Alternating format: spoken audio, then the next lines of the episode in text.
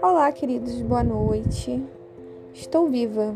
Sumi quase que 2021 inteiro e eis que a rainha da procrastinação voltou.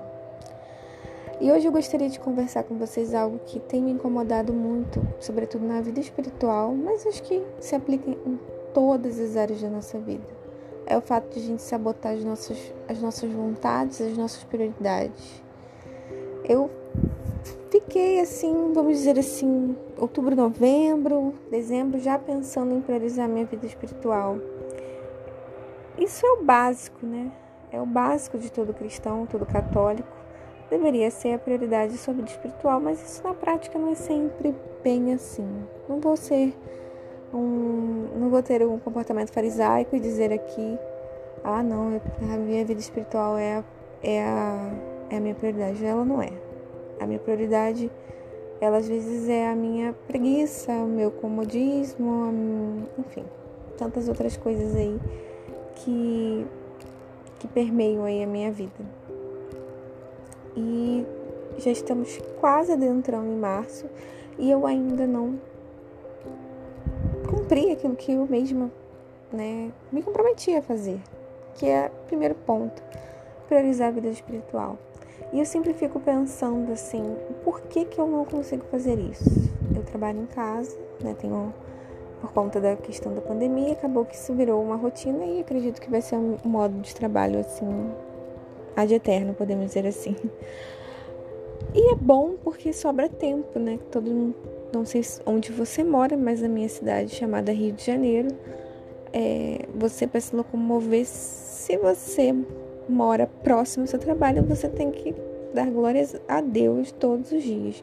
Porque às vezes um bairro assim que nem é tão longe, você vai demorar em torno de uma hora, uma hora e meia é, dentro de um ônibus. Se você quiser chegar mais rápido, você vai pagar quase 10 reais por dia para ir e voltar do trabalho. Enfim. Então eu não perco mais, somando aí de volta, três horas da minha vida dentro de um ônibus, porque eu particularmente não consigo mais ler dentro do ônibus. Inclusive, acho que a saga da visão vai. Vou chegar a um, a um, a um fim feliz. Mas isso é papo para outro dia. Voltando ao assunto. Então, eu tenho tempo livre, né? Mais do que eu tinha, vamos dizer assim. Pois eu não trabalho mais na rua, né? Podemos digamos assim, e eu não aproveito absolutamente nada. Eu são 11h40 da 11h51 da noite, eu estou aqui ligada nos 220, não consigo relaxar, não consigo dormir. Conclusão, não consigo acordar cedo, tenho que fazer um monte de coisa, não consigo. Se deixar para a noite, não consigo enxergar direito, não, cons não consigo porque também estou cansada. Enfim, um monte de coisas acontecem e eu não estudo. Então, eu estou há três semanas, duas semanas e meia mais ou menos, para estudar. Não pego, não dizer que eu não peguei, eu peguei até, mas sim, significante em relação à minha matéria da faculdade. Você imagina que eu defini como prioridade que a vida de oração como, como está. Tá? As moscas, podemos dizer assim. E isso me faz refletir que é uma é como se fosse não, é, a figura a imagem que me vem à cabeça é sempre o baralho que cai e vai levando todos os outros. É basicamente isso. A vida espiritual meus irmãos ela tem que ser prioridade. Ela tem que ser feita. Faça chuva faça sol você doente ou saudável você triste ou feliz você milionário ou pobre. A vida espiritual ela precisa ser prioridade na nossa vida porque senão Senão a gente não aguenta, gente. A gente não consegue aguentar esse mundo doido que existe aí fora.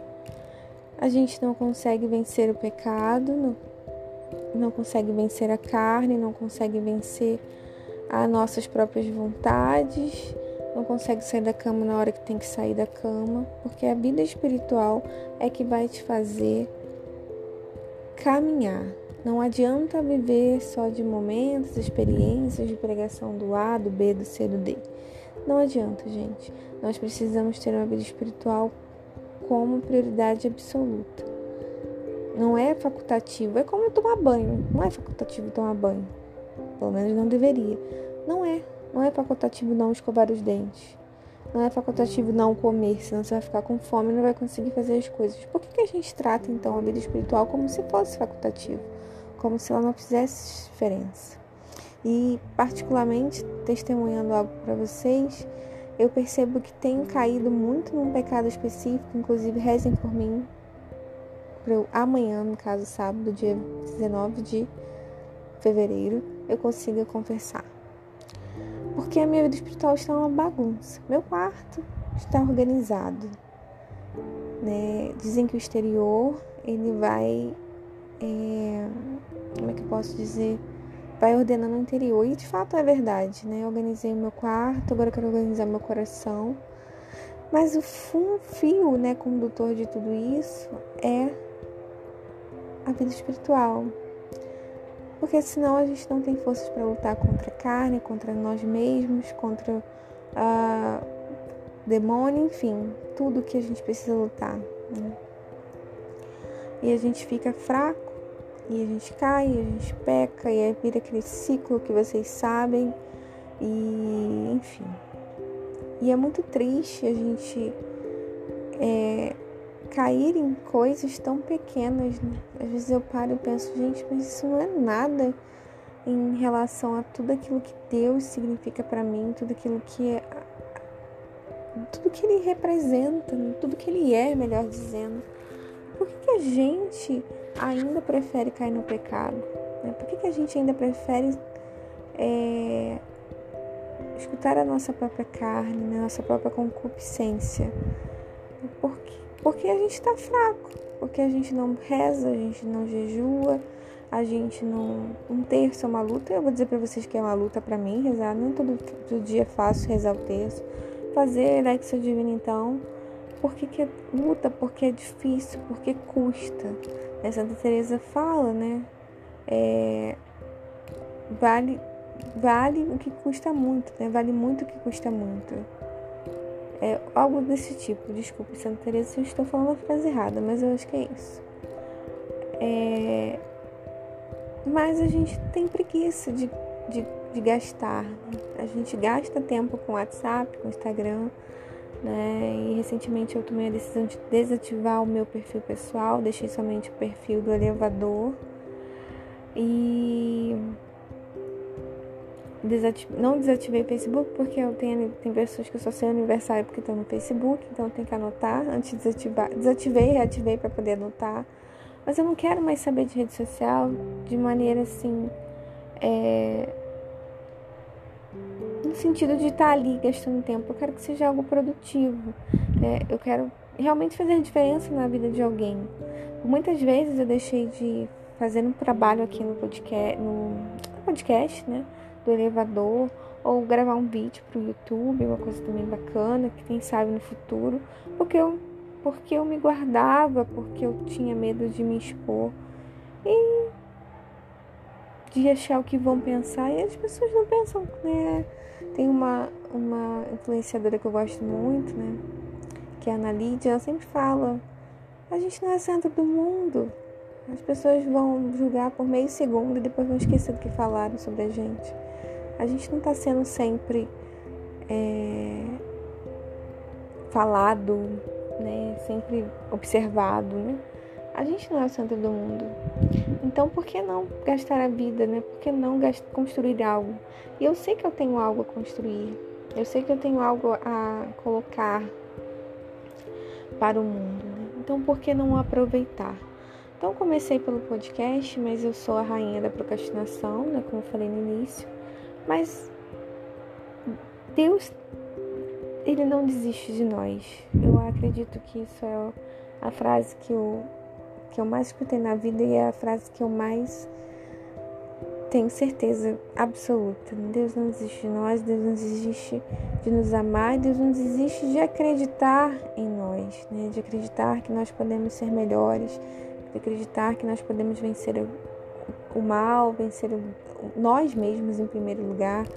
Ele, ele, por mais que ele fique, meu Deus, mas que menino inconstante, mas ele ainda continua acreditando, ele ainda continua depositando em nós seu amor, né? E assim será até o último, nosso último suspiro. Então, é, aqui é um desabafo, aqui é uma, uma palavra de ânimo para você que tá aí. Não sei a sua realidade espiritual, não sei se você é católico também. É, não me importa muito nesse sentido, mas que você pode possa de fato reencontrar aquele que é o centro. E essa coisa do centro, né? A gente tem tanta música bonita na, na igreja católica, né? De vários cantores, ministérios, fala que Jesus é o centro, mas verdadeiramente colocar ele no centro, né? Não estou dizendo que eu faço isso, como eu falei nesses últimos 10 minutos, não. Nem sempre o Senhor é o centro da minha vida, por isso que caímos, não é mesmo? Mas que a gente possa ter o propósito de colocá-lo, de, de retornar quando cairmos, de retornar, não desistir da caminhada, não desistir de lutar contra nós mesmos, lutar contra as nossas vontades, lutar contra as nossas misérias, lutar contra a carne. Eu sei que é difícil, né? Cada um tem uma realidade, cada uma tem uma situação. Todo mundo sabe é, onde o, o calo aperta, vamos dizer assim, né? Tô usando muitos para, é, muitos, como é que chama? Ah, esqueci o nome, gente, mas vocês entenderam. Ditados, né? Acho que é ditados que falam. Enfim, mas que você possa não desistir. Se você for católico, confesse, volte. Eu vou fazer isso amanhã com muita vergonha, porque caí mais uma vez, mas ao mesmo tempo sabendo que a, que a misericórdia de Deus é sem fim. Então não desista, não desista de ser melhor, não desista da santidade. Eu vou fazer um. Eu tenho um Instagram, né? Como eu falei, desativei meus perfis pessoais.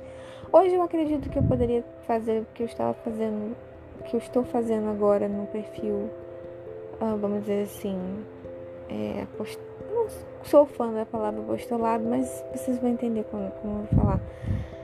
Poderia ter usado meu perfil pessoal, mas aí eu falei que saber, não. Vou criar um novo perfil, vou começar do zero. Vou me reencontrar, vou me encontrar. E aí eu fiz de um jeito e agora eu já tenho de outro, enfim.